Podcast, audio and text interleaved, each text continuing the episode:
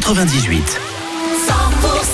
Je suis heureux tout d'abord pour les tubes qui arrivent dans les minutes qui suivent. Les Innocents, David Guetta, il y aura également Imagine Dragons ou Patrick Fury et votre console de jeu. On va jouer, vous allez pouvoir la choisir dans moins de 15 minutes. Vos infos tout de suite, 11h.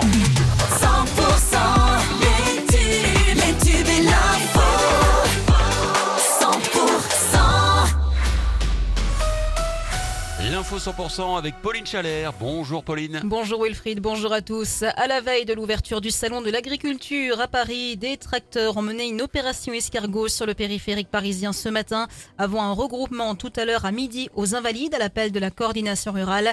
Des actions qui s'observent encore en région, dans les Hautes-Pyrénées, dans la nuit de mercredi à jeudi.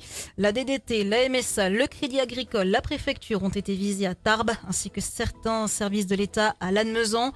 En Béarn, la MSA a condamné la nature des actions menées mercredi devant les locaux de la MSA à Pau. Les agriculteurs de la coordination rurale ont tagué le bâtiment place Marguerite Laborde. Et la FNSEA a annoncé que le syndicat ne se rendra pas au grand débat d'Emmanuel Macron à l'ouverture du salon demain, même si l'Elysée a annulé l'invitation du collectif des soulèvements de la terre.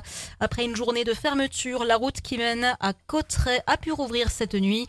La route qui est restée fermée toute la journée d'hier à cause d'un gros bloc rocheux menaçant de s'effondrer. Les rochers n'ont pas abîmé la route, a indiqué la préfecture des Hautes-Pyrénées après les travaux de purge.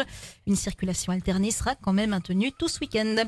En rugby, top 14, la section paloise accueille Toulon ce samedi à 17h en national. Demain, Tarbes va recevoir Vienne. Enfin, le foot, le Pau FC se déplace demain à Grenoble.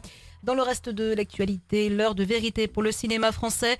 Les regards se tournent ce vendredi vers l'Olympia à Paris où se tiennent les Césars sur fond de libération de la parole autour des violences sexuelles dans le 7e art.